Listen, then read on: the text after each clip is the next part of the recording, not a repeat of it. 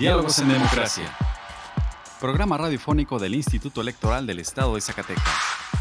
Juntos, conozcamos más acerca de la cultura democrática en nuestro estado.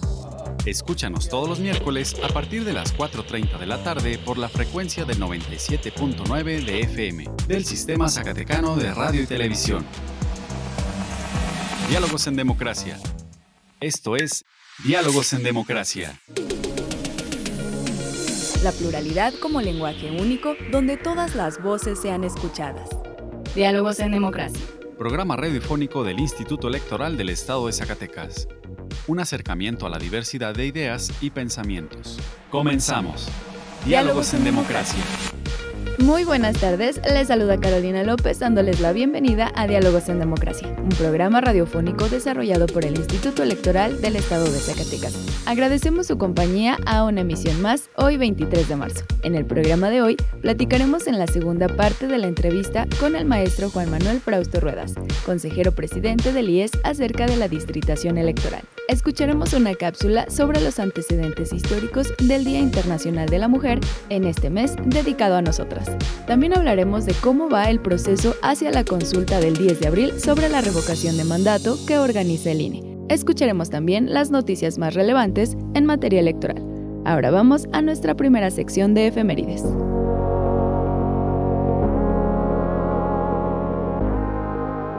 Pluralidad, donde todas las voces son escuchadas. Diálogos en democracia. Esta semana en la historia. Efemérides. 21 de marzo de 1811. Miguel Hidalgo, Ignacio Allende y otros insurgentes son capturados por las tropas realistas en Acatita de Baján, Coahuila. 22 de marzo de 1861. Muere en la Ciudad de México Miguel Lerdo de Tejada, autor de la ley de reforma que lleva su apellido. 23 de marzo de 1994. Luis Donaldo Colosio Murrieta, candidato presidencial del PRI, es baleado durante un mitin en Lomas Taurinas en la ciudad de Tijuana, Baja California, lo que produce su fallecimiento a las pocas horas. 24 de marzo de 1982. Un incendio destruye la Cineteca Nacional en la Ciudad de México. Se pierden más de 6.000 cintas cinematográficas. 25 de marzo de 1825. Instala la Suprema Corte de Justicia de la Nación de acuerdo al título quinto de la Constitución Federal de 1824. Con ella se integran plenamente los poderes de la Unión. 26 de marzo de 1913. Promulgación del Plan de Guadalupe, redactado por Venustiano Carranza para desconocer a Victoriano Huerta y restablecer el orden constitucional. 27 de marzo de 1847. El puerto de Veracruz capitula ante las fuerzas invasoras norteamericanas al mando del general Winfield Scott. La libertad de elegir y decidir es solo nuestra. Diálogos en democracia. Diálogos en democracia. Conversando con personalidades del ámbito político electoral. Entrevista. Bien, ¿y el instituto cómo va a desarrollar actividades en conjunto con el Instituto Nacional Electoral para este proceso de redistritación? Sí, el día 17 de febrero se hizo el foro al que se hace referencia, el foro de redistritación donde vinieron autoridades del INE y presentaron, presentaron la información sobre los, los tiempos que tiene el INE para realizar la redistritación. Después, el día 21 de marzo, se generó el primer escenario, el 21 de febrero, se generó el primer escenario, tanto federal como local. De tal manera que del 21 de febrero al, actualmente, al día de hoy, hemos estado trabajando con este primer escenario que hizo el Instituto Nacional Electoral. Se aprobó un algoritmo, de tal manera que aquí sí hay que decirlo, el procedimiento de, de redistritación es imparcial, no lleva sesgos políticos, no lleva, digamos, este, elementos que, que señalen que está bien, si se está haciendo parcial y se está favoreciendo alguna fuerza política. No. De hecho, como lo digo, es un algoritmo. El algoritmo es una, como una este, fórmula matemática que eh, toma los, esos elementos que yo señalé. La compacidad, el equilibrio poblacional, los tiempos de traslados y la continuidad geográfica. De tal manera que se, se, le dan los datos a la, a la, a la, a la computadora y el algoritmo genera los escenarios. Sobre esos escenarios hemos estado trabajando con los partidos políticos, con las representaciones ante el Consejo General del Instituto Electoral del Estado de Zacatecas para que nos den a conocer las observaciones al primer escenario que generó el INE. Observaciones o bien, y dentro de esas observaciones propuestas. Es decir, algún, algunos partidos pueden decir, no, este, considero que Villa de Cos debe ir acá en ese distrito, o que Valparaíso no debe estar acá con Jerez, sino que debe estar con Fresnillo, o bien este Francisco R. Murguía debe estar con Río Grande y no con Villa de. Son escenarios reales que ahorita tenemos. O Pinos Villidalgo es un distrito que nunca se ha modificado. Viene de ese, ese distrito viene local, viene desde, uf, desde antes de la década del 2000.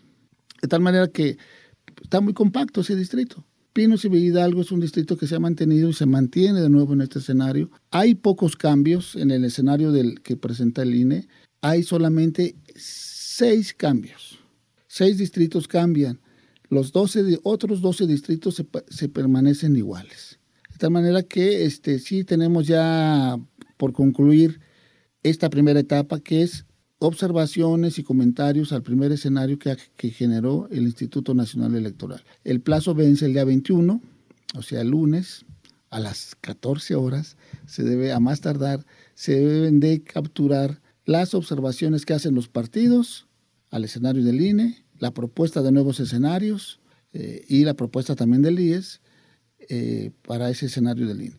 La idea que hoy tenemos con esta reunión de trabajo es que podamos tener algún consenso con una propuesta que podamos eh, llevar, presentar tanto eh, partidos como el órgano administrativo, el Instituto Electoral del Estado de Zacatecas. Después, con esas observaciones, las va a evaluar el Instituto Nacional Electoral, la Dirección Ejecutiva del Registro Federal de Electores, y se generará un segundo escenario sobre el cual se va a volver a trabajar para conocer las opiniones tanto de partidos como de la autoridad electoral.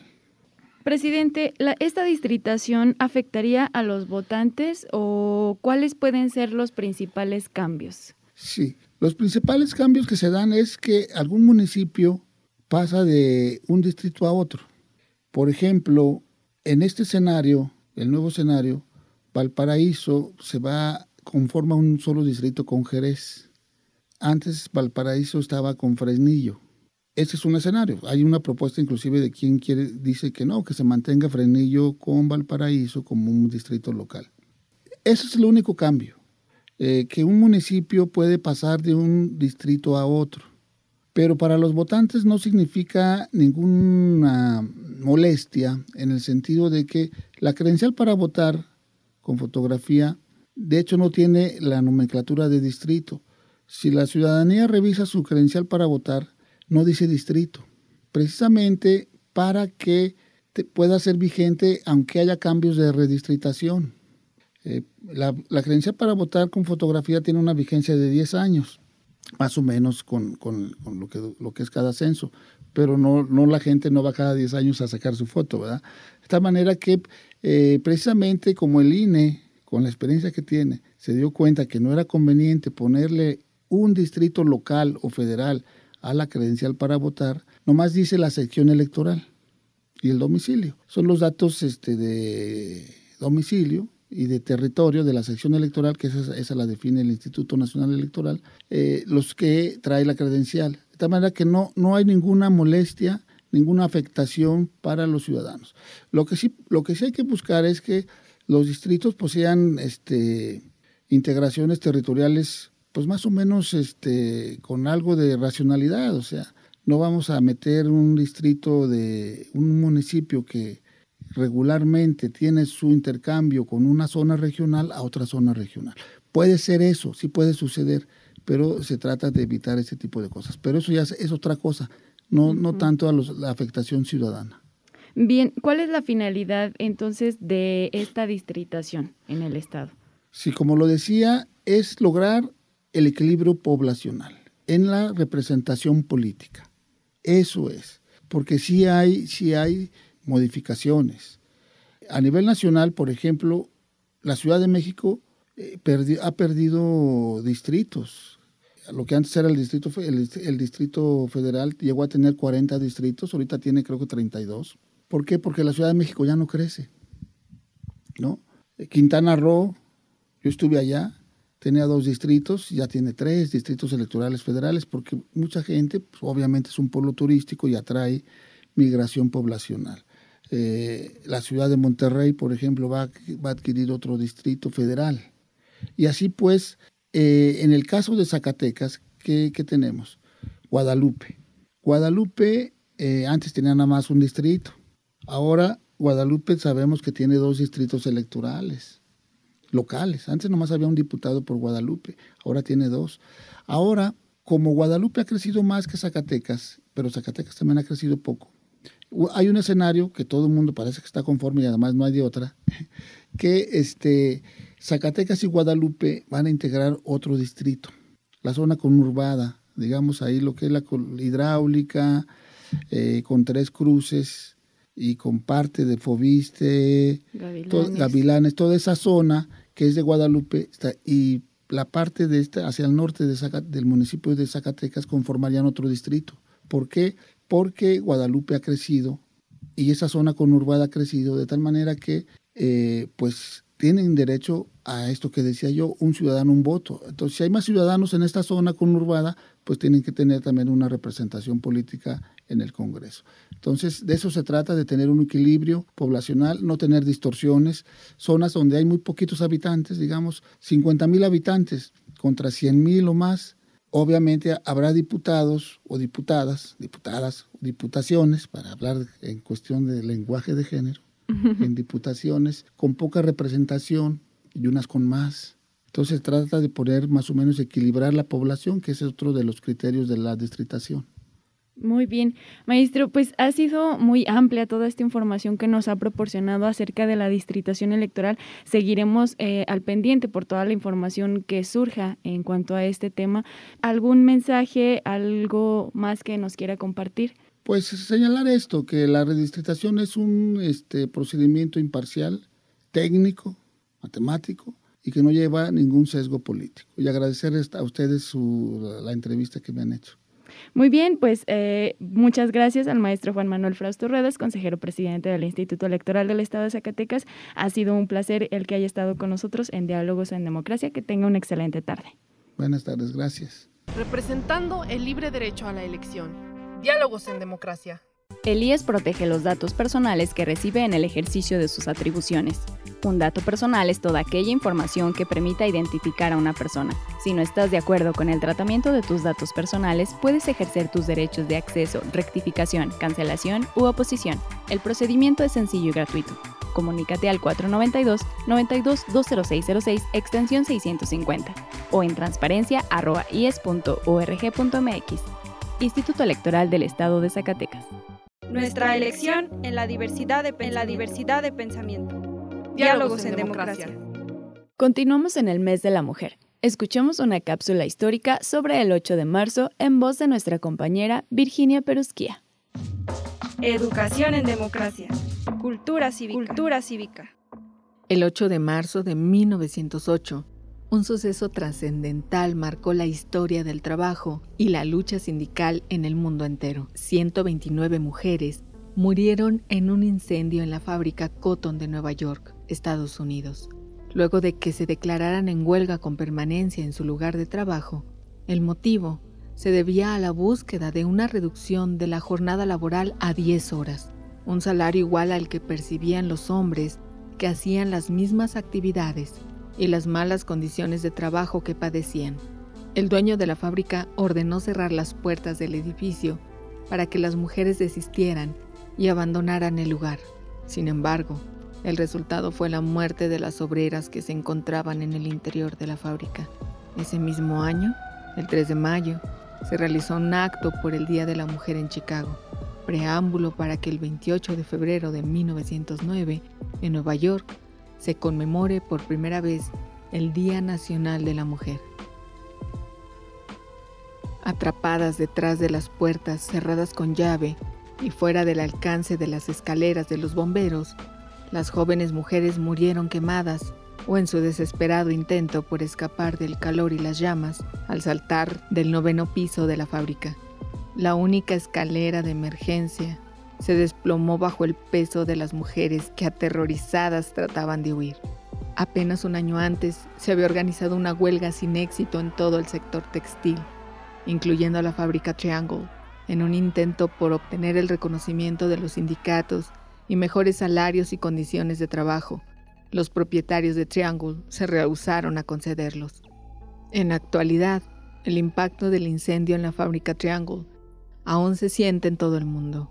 El mismo dotó de importancia a la celebración del primer Día Internacional de la Mujer y ejerció una marcada influencia sobre los ideales fundadores de la Organización Internacional del Trabajo, que es un organismo especializado de las Naciones Unidas, que se ocupa de los asuntos relativos al trabajo y las relaciones laborales.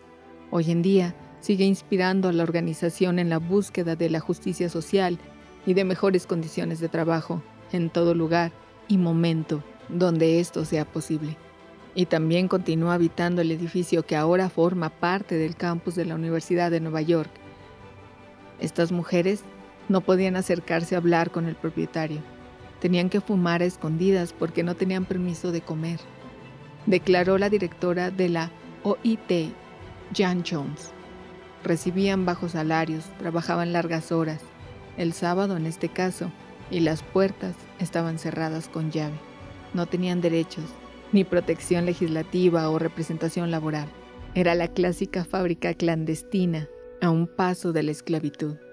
Jan Hoth agregó que en parte inspirada en tragedias como esta, la OIT difunde en el mundo el mensaje de que necesitamos trabajo decente para todos, para todas, con el fin de evitar que este tipo de eventos catastróficos vuelvan a suceder. Con este antecedente, un año después, en 1910, se desarrolló la segunda Conferencia Internacional de Mujeres Socialistas en la capital danesa, Copenhague. El tema central fue el sufragio universal para todas las mujeres, y por moción, Clara Zetkin, líder del levantamiento de las 20.000, se proclamó oficialmente el 8 de marzo como el Día Internacional de la Mujer Trabajadora, en homenaje a las mujeres caídas en la huelga de 1908. Más cerca en el tiempo, en 1977, la Asamblea General de la Organización de las Naciones Unidas, ONU, designó oficialmente el 8 de marzo el Día Internacional de la Mujer. Luego, en 2011, se celebró el centenario de la celebración con la premisa de la igualdad de género y el empoderamiento de la mujer. El Día Internacional de la Mujer es una fecha que se conmemora en muchos países del mundo, cuando las mujeres de todos los continentes, a menudo separadas por fronteras nacionales y diferencias étnicas, lingüísticas, culturales, económicas y políticas, se unen en este día. Pueden contemplar una tradición de no menos de 90 años de lucha en pro de la igualdad, la justicia, la paz y el desarrollo. El Día Internacional de la Mujer se refiere a las mujeres corrientes como artífices de la historia y hunde sus raíces en la lucha plurisecular de la mujer por participar en la sociedad en pie de igualdad con el hombre. En la Revolución Francesa, las parisienses que pedían libertad, igualdad y fraternidad marcharon hacia Versalles para exigir el sufragio femenino.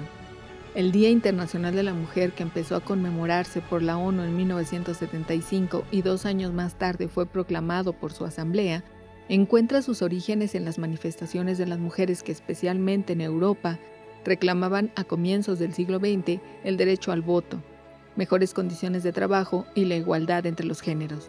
En el Instituto Electoral del Estado de Zacatecas continuamos la conmemoración del 8 de marzo, Día Internacional de la Mujer. Pluralidad, donde todas las voces son escuchadas. Diálogos en democracia. El próximo 10 de abril será la consulta de revocación de mandato. Escuchemos sobre los avances que tiene el INE hasta ahora. Explorando ideas a través del diálogo. Hablemos de... En sesión extraordinaria del Consejo General del 18 de marzo, al recibir un informe sobre el avance del plan integral y calendario del proceso de revocación de mandato del presidente de la República, el consejero presidente Lorenzo Córdoba señaló que este ejercicio avanza en tiempo y forma, gracias a la colaboración y participación de la ciudadanía dijo que ante diversas descalificaciones hacia el instituto, el trabajo constante y transparente realizado desde hace varios meses demuestran que la revocación de mandato va y va muy bien. Hoy la revocación va gracias a esa poderosa alianza que decía que el INE tiene con la ciudadanía. Se han impreso más de 94 millones de boletas que desde el miércoles pasado ya están siendo distribuidas. Cada casilla tendrá el número de boletas correspondiente al número de ciudadanos enlistados en ellas para votar. El INE está organizando, y a partir del 25 de marzo, 275 foros de discusión sobre la revocación de mandato a nivel nacional. En ese sentido, se pronunció la consejera Dania Rabel.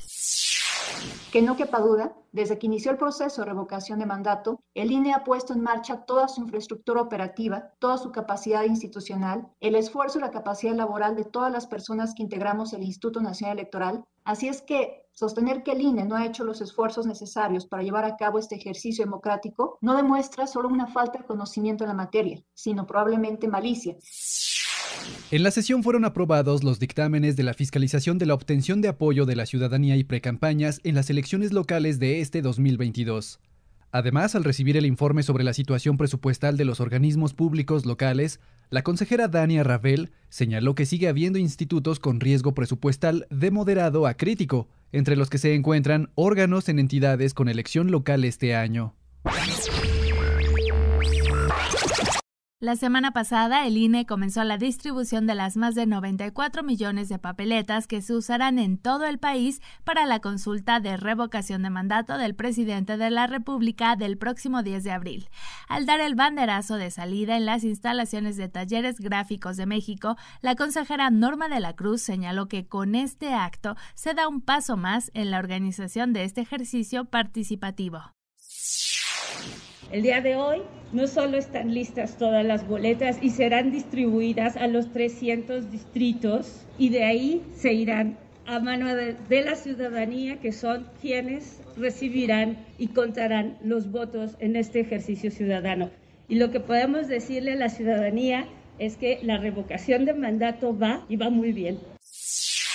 Las papeletas serán distribuidas en las 300 sedes distritales del instituto, en donde serán resguardadas y se armarán los paquetes que se entregarán a las y los presidentes de casilla entre el 4 y 8 de abril. Los camiones que llevan las papeletas son escoltados por la Guardia Nacional y se espera que la distribución concluya el 25 de marzo.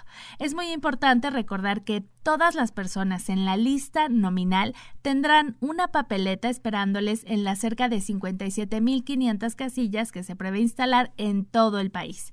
Desde el 14 de marzo, los 300 consejos distritales del INE comenzaron la publicación de los listados con la ubicación de las casillas. Una vez que se determine la ubicación definitiva, el 28 de marzo se habilitará el sistema de consulta Ubica tu casilla. Del total de casillas que se prevé instalar, 57.200 serán básicas y contiguas, mientras que 300 serán especiales. La libertad de elegir y decidir es solo nuestra. Diálogos en democracia. Diálogos en democracia.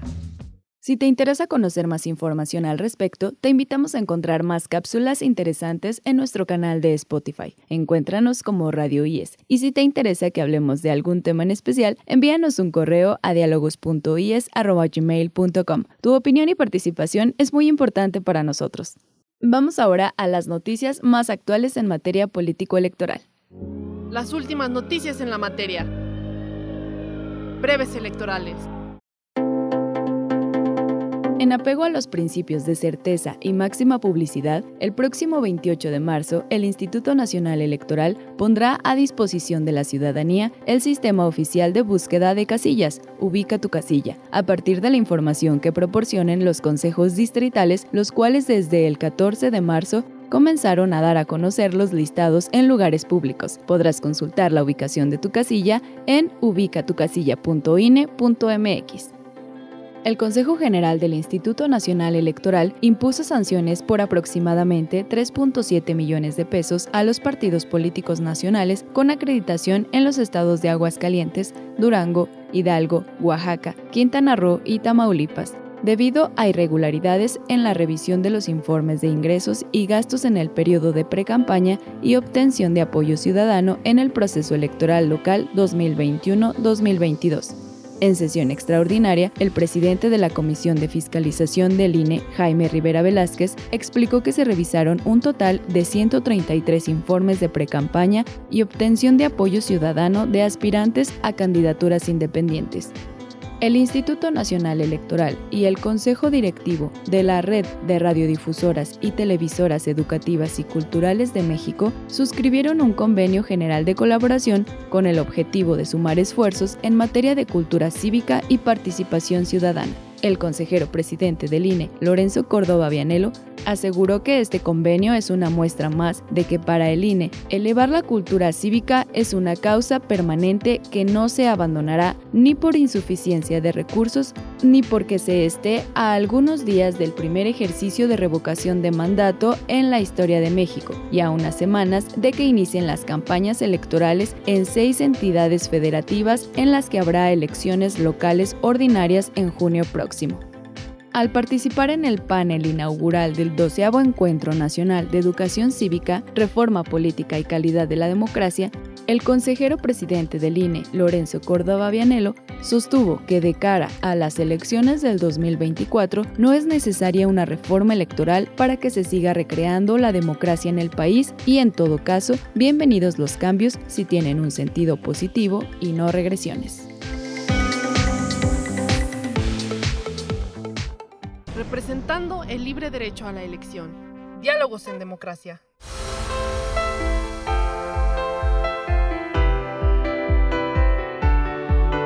Estimados radioescuchas, hemos llegado al final de esta emisión. Agradecemos su compañía en esta tarde y esperamos que nos vuelvan a escuchar el próximo miércoles a las 4.30 de la tarde. Agradecemos a Radio Zacatecas el apoyo para la difusión de este programa.